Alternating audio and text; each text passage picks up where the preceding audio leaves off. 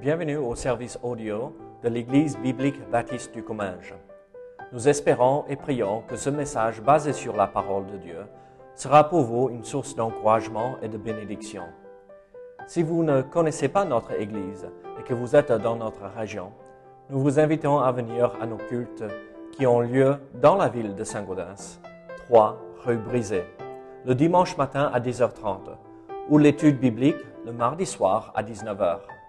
Sinon, nous avons notre site internet ebbc.fr. Et maintenant, bonne écoute.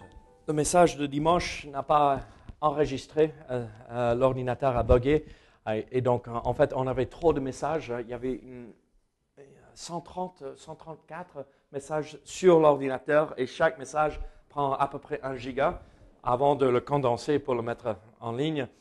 Et donc, euh, le message de dimanche ne, serait pas là. Mais tous les, euh, tous les messages de Randy sont bien disponibles. Et euh, moi, je les écoutais tous. et c'était drôle d'entendre dimanche matin, ma voix était là. Dimanche après-midi, lundi soir, plus ou moins pas du tout. Mardi soir, c'était un souffle qui sortait. Mais bon, ça a bien enregistré, donc gloire à Dieu pour cela. Et euh, prions que euh, ces messages euh, puissent encourager les frères et les sœurs dans le monde entier. Vous savez, c'est étonnant combien de gens écoutent les messages. on, se dirait, je vous ai dit ceci auparavant, on, dirait, bon, dans une petite église perdue au, fond du Comminges, personne ne nous connaît et personne ne s'intéresse à, ce que nous avons à dire dans notre petite église, mais chaque message est écouté des centaines et des centaines de fois. C'est impressionnant. Euh, et donc, euh, ce n'est pas que ici en France, beaucoup en Afrique, avec les pays francophones, beaucoup au Canada. Donc, euh, Dieu se sert de notre petite assemblée pour encourager des frères et des sœurs dans le monde entier. Donc, c'est vraiment, vraiment chouette de voir comment Dieu se sert de nous, nous les petits perdus ici dans la Haute-Garonne. Ils ont changé euh, de région maintenant. Quel est le nom de notre région? Occitanie. Occitanie. On n'est plus en Midi-Pyrénées Occitanie. Très bien. Bon. Ah, qu'est-ce que nous avons? Ah, Paul, tu veux fermer ah, les portes? Parce que si quelqu'un entre, et juste surveiller l'entrée, Paul. Très bien. Qu'est-ce que nous avons regardé la dernière fois? Est-ce que vous vous rappelez? Donc ce soir, il n'y a pas de diapo. À vous de faire le travail. Euh, vous avez tous une Bible. Euh, bon, je vais, euh, on va regarder quelques versets ce soir, donc ça ne va pas être trop compliqué. quel, était le, quel, quel est le thème de nos études le mardi soir? Pourquoi étudier la Bible? Très bien. Et donc, euh, nous avons vu euh, pour la première étude euh, quel était le sujet que nous avons développé.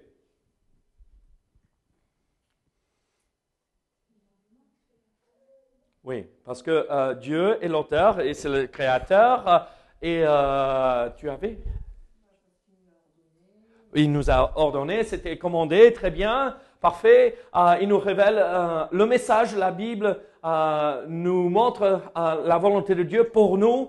Donc euh, très très bien. Donc et mardi dernier ou mardi d'avant, quelle était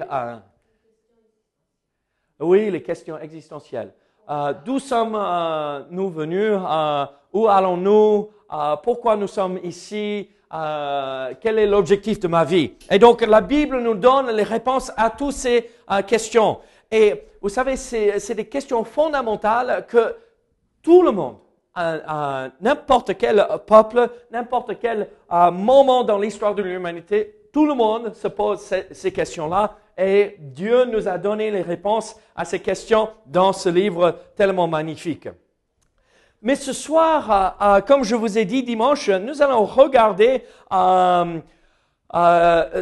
cette question, mais d'un autre point de vue. Euh, la Bible est un livre unique. Euh, pourquoi étudier la Bible? Parce que c'est un livre unique. C'est un livre à part. Il n'y a aucun autre livre sur cette terre qui ressemble à ce livre. Euh, même on a du mal à l'appeler un livre. parce que c'est tellement plus qu'un simple livre. Et donc, nous allons voir ce soir pourquoi étudier la Bible, parce que la Bible est quelque chose de spécial, de unique, de, d'exceptionnel. Vous avez peut-être entendu des gens dire, ah, mais vraiment, vous lisez la Bible? Vous lisez ce vieux truc qui est dépassé? Vous avez jamais entendu quelqu'un dire cela? Euh, euh, euh, est-ce que vous avez jamais entendu quelqu'un dire Oh, la Bible, c'est comme un autre livre de littérature. ce qui est écrit, c'est beau, mais bon, c'est comme un autre livre. C'est, c'est pas divin, on va dire.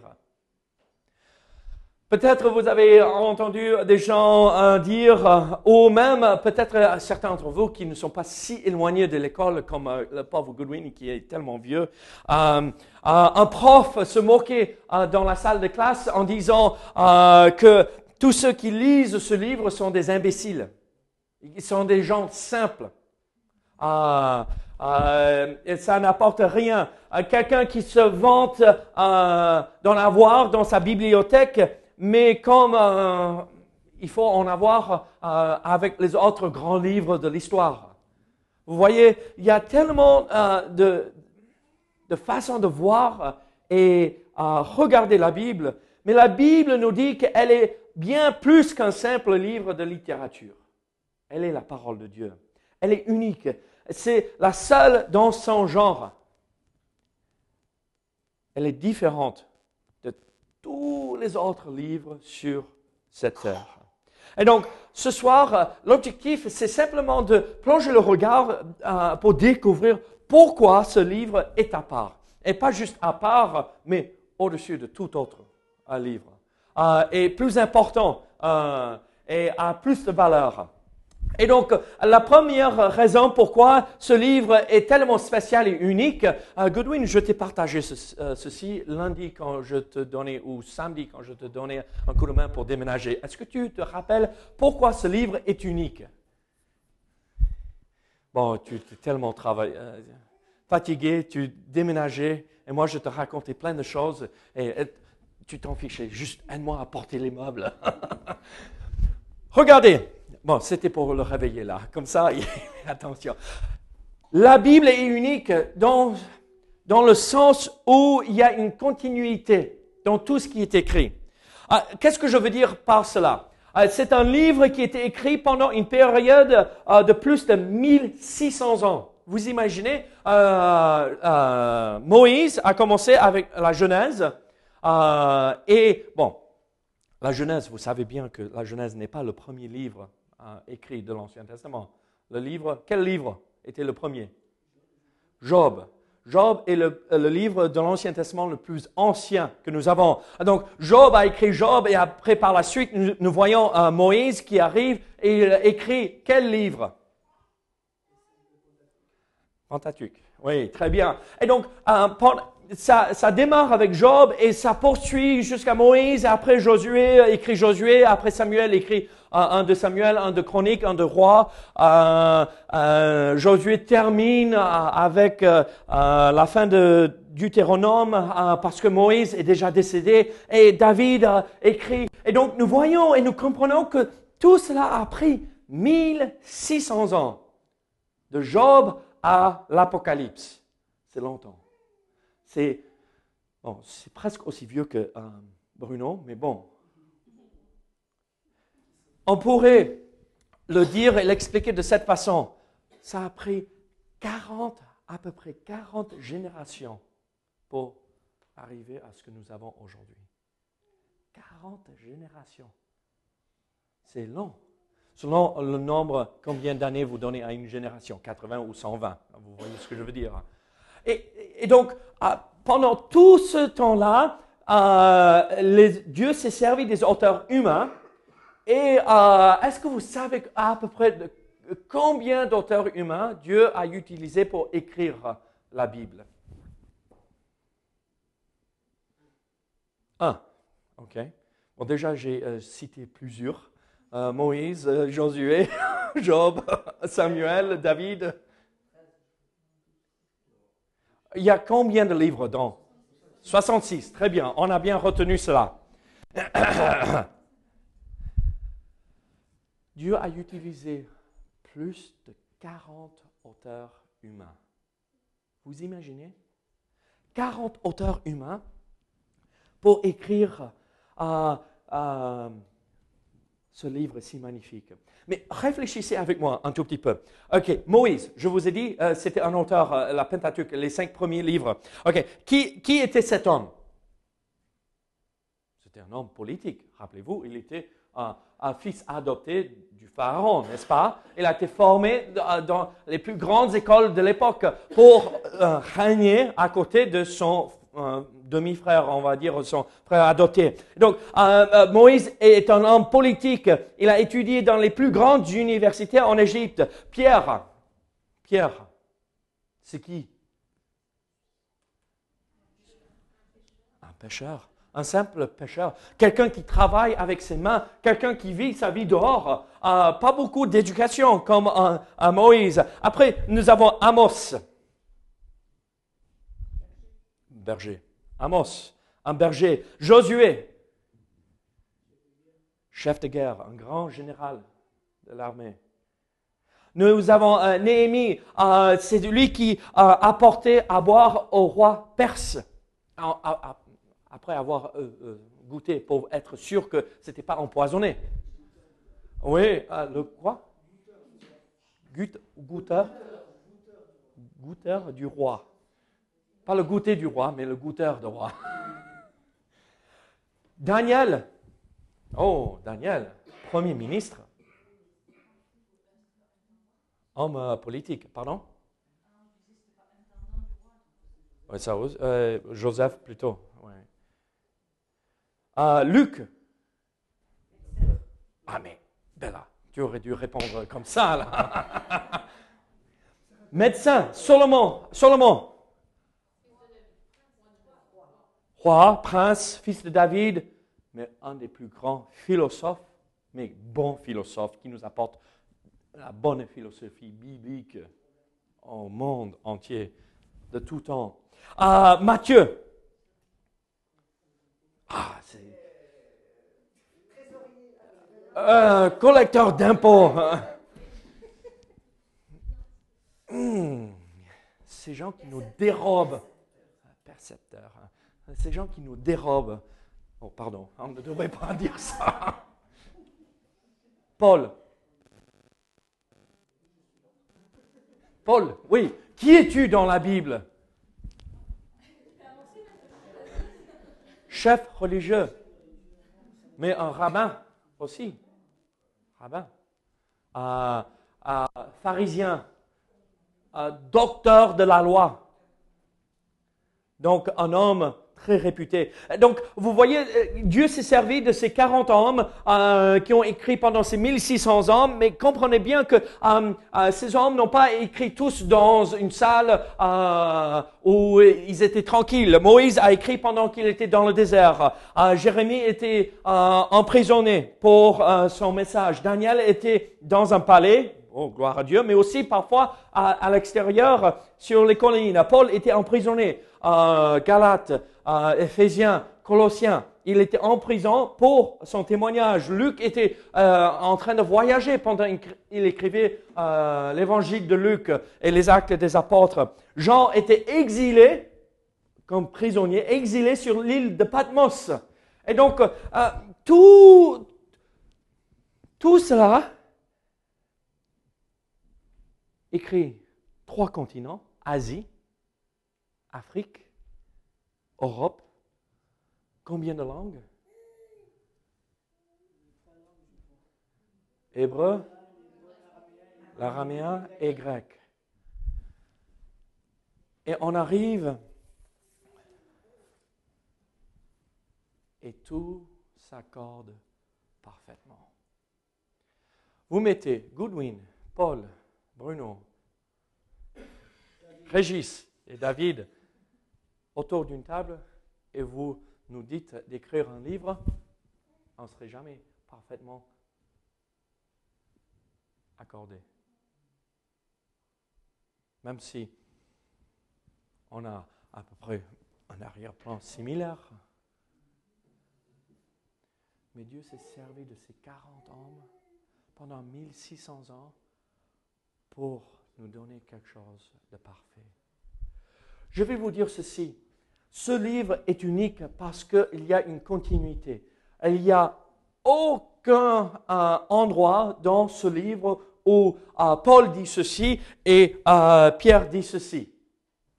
Ils sont parfaitement alignés sur la même vérité. Ils sont tous unis sur ce que Dieu nous donne. Vous savez, euh, ce livre est tellement unique et spécial que euh, nous pouvons dire aussi qu'il euh, est, unique dans sa propagation. Est-ce que vous connaissez quelle est la première traduction de ce livre? On va dire de l'Ancien Testament. Ça vous donne un petit astuce. Quelle est la première traduction de l'Ancien Testament? De l'araméen hébreu à une autre langue Oui, le grec. Quel est le nom de cette traduction? C'était écrit sur le papyrus, oui, très bien. Non, ça c'est plutôt... Euh, mais c'était fait à, Alexandrie, hein. c'était fait là-bas. Très bien. Euh, mais on pense peut-être plutôt euh, du texte du Nouveau Testament qui vient d'Alexandrie, là. En grec, vous n'avez jamais entendu la Septante? La Septante. Ah, ah, euh, imaginez, là, après euh, la dispersion euh, des Juifs d'Israël à Babylonie et tout cela, ils ont perdu leur langue. Ils ne parlaient pas hébreu couramment. Donc, les gens voulaient apprendre et comprendre la Bible et, et ils parlaient grec plus facilement que l'hébreu. Et donc, ils ont fait une traduction et ils appellent ça la Septante. Pourquoi? Parce que la tradition nous dit qu'il y avait combien de traducteurs? 70. C'est 70. 70. 70 traducteurs. Bon, ça c'est la tradition. Ah, on ne sait pas combien exactement, mais bon, on, raconte euh, que c'est 70. Et donc, c'était traduit en grec 250 avant Jésus-Christ. Vous imaginez? Pendant cette période de silence entre Malachie et Matthieu, euh, il y avait tellement de besoin de traduire en grec pour que les Hébreux qui ont été dispersés à cause de la persécution et, euh, euh, tout cela, il fallait traduire. Et donc la première traduction remonte à plus de 2250 ans, vous imaginez, de ce livre? Et mais comprenez ceci, les traductions de la Bible, sa propagation, donc la première traduction était la 70 250 avant Jésus-Christ. Mais euh, entre l'année 1950 et 1960, devinez combien de traducteurs de la Bible euh, étaient euh, en train de faire du travail et de l'interprétation et de traduction. Devinez, juste, lancez-vous. Combien vous pensez pendant les années 50 et oui, 60 Oui, 10 ans pendant la décennie. Oui, cette décennie-là. Combien de personnes vous, pensez? Plus, moins. 3000 personnes travaillaient pour traduire ce livre. Imaginez ceci. À la fin de l'année 2017, octobre 2017, la Bible entière a été traduite dans 670 langues. La Bible entière. Il y a le Nouveau Testament dans 1521 langues. Il y a une partie de la Bible, plutôt le Nouveau Testament, un livre du Nouveau Testament, Jean aux Romains probablement, une partie dans 3312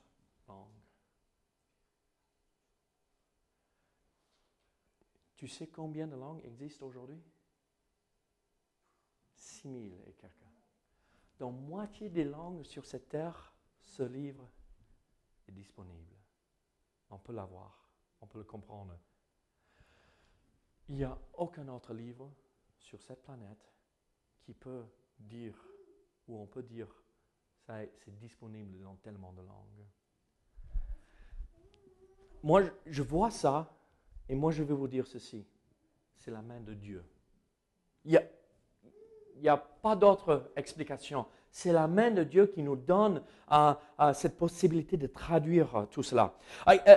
pensez à ceci. Ce n'est pas juste la propagation dans la traduction, mais c'est aussi la propagation de combien d'exemplaires sont disponibles. en 1804, donc on remonte plus de 200 ans là, hein, en 1804, est-ce que vous savez combien d'exemplaires de la Bible existaient?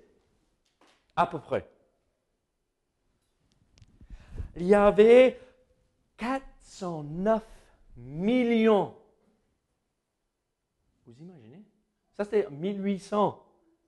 Euh, en 1932, il y avait 1,3 milliard d'exemplaires de ce livre.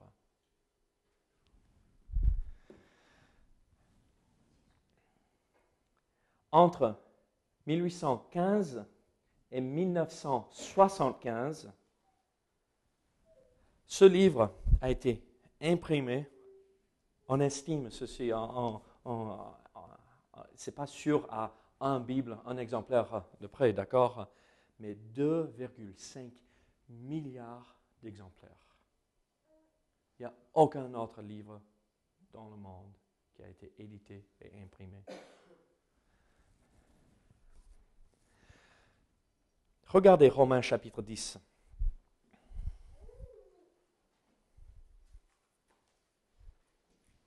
Romains chapitre 10,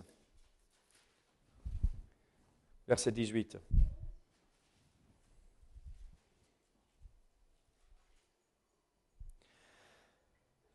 Mais je dis, n'ont-ils pas entendu? Au contraire, leur voix est allée par toute la terre et leur parole jusqu'aux extrémités du monde. Leur voix est allée jusqu'au bout de la terre et leur parole aux extrémités. On ne parle pas de euh, ça, on parle de ce livre. Moi, je vais vous dire, même s'il y a à peu près 3000 langues qui ont besoin d'avoir la Bible traduite dans leur propre langue, ces gens-là connaissent la grande majorité connaissent une autre langue déjà, parce que c'est euh, des langues minoritaires, on va dire, euh, pas très répandues, juste une tribu ici euh, ou un petit ethnie à là, mais ils connaissent d'autres langues et ils peuvent lire et apprendre de la part de Dieu à travers ce livre.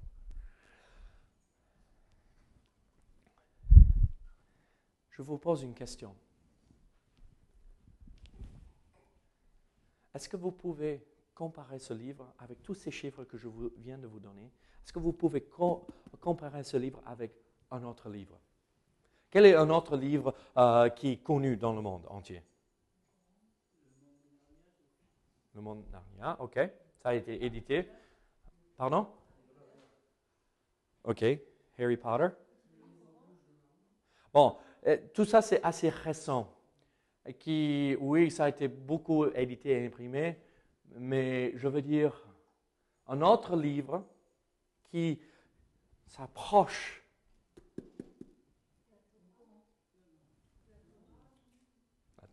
non.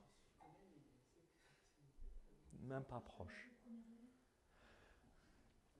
Le seul autre livre qui s'approche, le deuxième livre le plus édité et imprimé, Pilgrim's Progress. John Bunyan, Le voyage du pèlerin. Vous imaginez, première place c'est la Bible, deuxième place c'est le voyage du pèlerin de John Bunyan. Un des plus grandes histoires, grandes histoires de la vie chrétienne. Traduit dans plusieurs langues dans le monde entier. En fait, on voit cela et les statistiques nous disent que c'est impossible. Mais en fait, il faut jeter tout cela, est ce que les hommes pourraient dire, et dire, mais Dieu, tu as fait une œuvre magnifique, incroyable. Écoutez ceci. Ce livre est unique dans le sens où elle a survécu euh, la Bible, elle a survécu à tellement euh, euh, de choses. On a essayé d'effacer ce livre de l'histoire.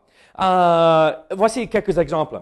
en 303 après Jésus-Christ, l'empereur Dioclétien a donné un, un édit pour arrêter, pour faire stopper les chrétiens euh, et pour les empêcher d'adorer Dieu et se réunir pour leur culte. Il a détruit ce que lui, il pensait, toutes euh, les Bibles disponibles. Et même, il a fait frapper euh, des pièces et des médaillons que nous avons retrouvés aujourd'hui, que nous avons des exemplaires aujourd'hui, en disant, aujourd'hui, il n'y a plus de Bible sur la terre, nous avons tout détruit. Mais qu'est-ce qui s'est passé?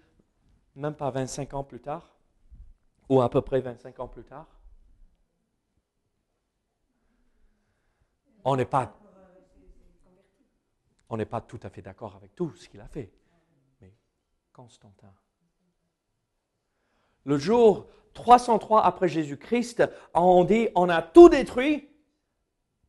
25 ans plus tard, Constantin, l'empereur romain, passe commande pour 50 exemplaires pour donner au Sénat afin qu'ils lisent et se convertissent.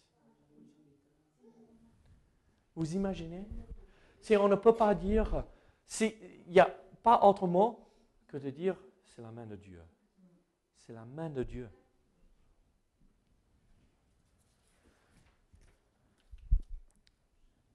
Écoutez ceci. En Pierre 1 Pierre chapitre 1. 1 Pierre chapitre 1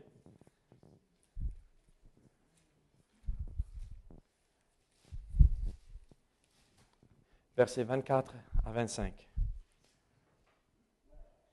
1 Pierre chapitre 1 versets 24 et 25, c'est la page 924. 924.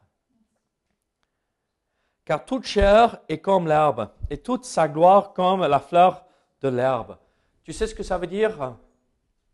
Ma pauvre Rudy, ta chair est comme la fleur. Elle va passer. Tu vas vieillir. C'est la vie. Mais tu as un peu de temps devant toi, t'inquiète.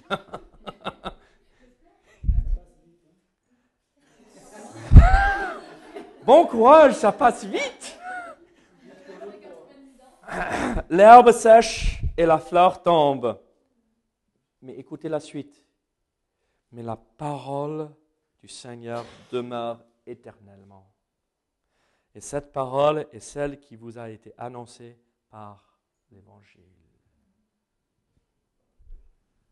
Vous savez ce que ça veut dire? Moi, je suis juste de passage ici-bas. Ceci, ça vieillit. Hein? Ce matin, j'arrive. Mais ceci, on ne pourrait jamais, jamais détruire. Elle sera toujours là. Je vous partage cela. Et, écoutez ceci. Elle est unique, cette Bible, aussi parce qu'elle enseigne. Est-ce que vous connaissez aucun autre livre qui a tellement de prophéties, qui s'est accompli? On prend le Coran, leur prophétie? Non. Voilà. Vous imaginez, regardez, quand on prend ce livre, il n'y a aucun autre tome, aucun autre livre, aucun euh, autre euh, volume qui a été écrit qui englobe tout ce corps de prophétie dans euh, un seul livre. Et ça parle de, nations spécifiques quand on prend juste le livre d'Ésaïe dans l'Ancien Testament, vous savez qu'on parle de dix nations différentes, juste dans un livre, avec des prophéties. Et chacune de ces prophéties s'est accomplie parfaitement.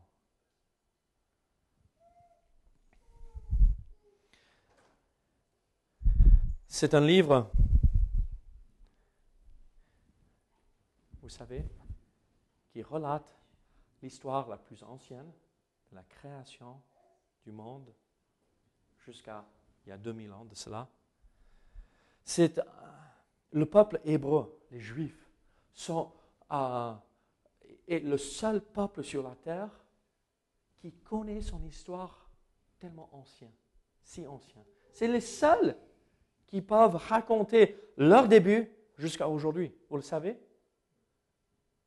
La plupart d'entre nous, nous ne savons pas d'où nous venons ou comment nous sommes arrivés. Oui, on peut remonter 2000 ans, peut-être, mais pas comme les Juifs, parce que c'est là.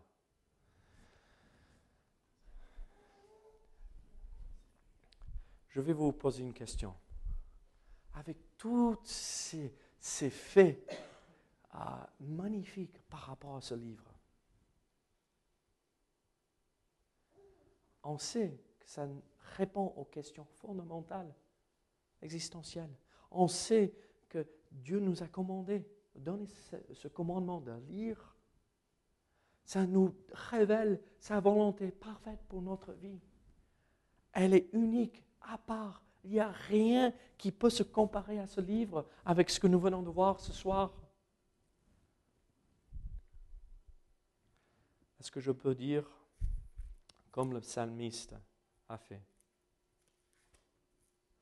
je me réjouis de ta parole comme celui qui trouve un grand trésor. Nous avons le plus grand trésor au monde. Mais vous savez ce qui se passe? Dimanche matin? C'est beau. Mardi soir, on l'a. Mais lundi, mercredi, jeudi, vendredi, samedi. Oh, samedi, il faut que je le sorte pour lire le passage qu'on va voir le lendemain à l'église, rapidement. Ce livre est tellement beau, tellement magnifique. C'est un grand trésor, comme le psalmiste a dit. Je me réjouis de ta parole comme celui qui trouve un grand trésor, un grand butin. Qu'est-ce que je fais avec ce trésor? Est-ce que je l'étudie? Est-ce que je lis ce livre? Est-ce que je passe du temps dans cette parole si magnifique? Moi, je vais vous dire ceci. Mon objectif pour ce soir était de vous partager ces faits si merveilleux par rapport à ce livre magnifique que nous avons, pour vous donner un désir de plonger le regard, même plus, passer plus de temps dans ce livre, parce qu'il n'y a rien comme ce livre. Sommes-nous prêts à nous investir dans l'apprentissage de cette vérité que Dieu nous donne Allez, allons-nous, pas allez-vous, mais allons-nous ouvrir la Bible chaque jour cette semaine pour regarder et lire ce que Dieu nous dit pour ce jour-là. Prions ensemble. Seigneur, merci pour ta parole. Seigneur, merci pour tout ce que tu nous révèles à travers euh, ce livre si magnifique. Seigneur, merci pour ces faits que nous venons de voir ce soir. Ah, nous sommes émerveillés devant ces vérités. Seigneur, merci que tu nous préserves ta parole aussi et que nous pouvons mettre notre confiance dans ce livre. Au nom de Jésus. Amen.